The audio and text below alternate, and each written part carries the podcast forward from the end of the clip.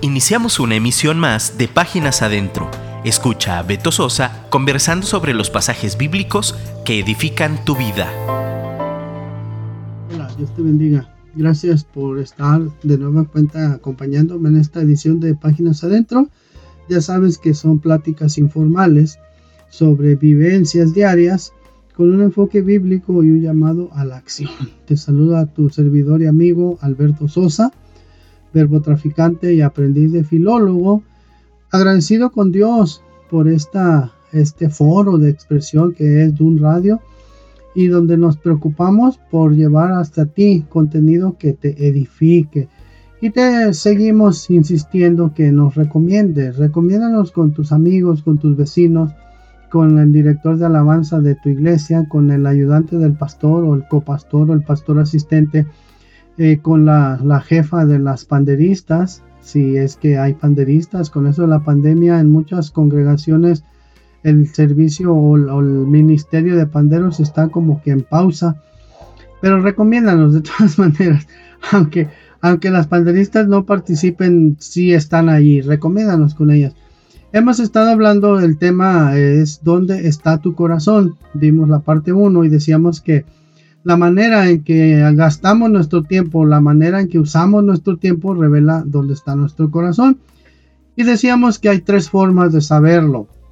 Y la segunda forma eh, se revela en, analizando dónde invertimos o dónde eh, o cómo o de qué manera usamos nuestro dinero, eh, qué manera lo invertimos.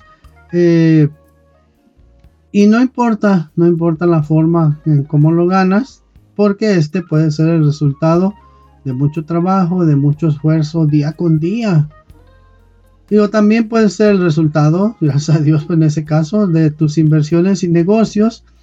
También puede darse el caso que solo lo recibas de tus padres o, de tu pareja, en, el caso que así fuere. Pero en este momento lo que queremos analizar es para revelar en el corazón o dónde está tu corazón, no cómo lo conseguiste, sino en qué lo gastas. ¿Por qué? Porque ahí está la segunda respuesta, la segunda de tres. Y bueno, eh, es imposible o resulta imposible invertir dinero valioso y no poner el corazón en ello. De alguna manera las riquezas son tan importantes que parece que por sí solas tienen la capacidad, capacidad de influir y de dirigir al que las posee. Incluso, incluso el Señor Jesucristo se refirió a las riquezas afirmando que hay casos en que pueden ocupar el señorío de nuestra vida y en algunos casos incluso competir con Dios o contra Dios. Y él, lo dijo de una manera tajante y muy clara. Dijo, donde quiera que esté tu tesoro, allí estará tu corazón o allí estará también tu corazón. Y bueno, entonces, sigue la pregunta en el aire para cada uno de nosotros, ¿dónde está nuestro tesoro? Y bueno, hay quienes acumulan dinero, mucho dinero sin poder usarlo, porque creen que eso los hace sentirse más poderosos hay quienes lo tienen invertido en bienes, hay quienes lo invierten en actividades superfluas, otros lo tienen invertido en casas y en la familia, y hay quienes lo malgastan en sus propios deleites. Y bueno, un, asunto, un asunto muy importante para considerar es que la riqueza no tiene que ver con cantidad, ¿eh? no, no, no es ese el punto, porque podría ser un salario limitado, un salario digno, pero aún así ser una fuerte influencia en nuestra vida, la que nos desvíe de lo que es sano y honesto.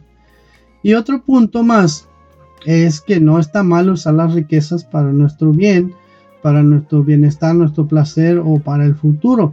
En este caso lo que buscamos es eh, descubrir, o el punto es descubrir y reconocer que donde está tu tesoro, ahí también está tu corazón. Y oramos que ojalá que sin importar su proporción esté, lo tengas en buenos asuntos y en buenos motivos. Porque se dan los casos muchas veces que parece que tienen apariencia de piedad, pero son egoístas y son deshonestos estos motivos.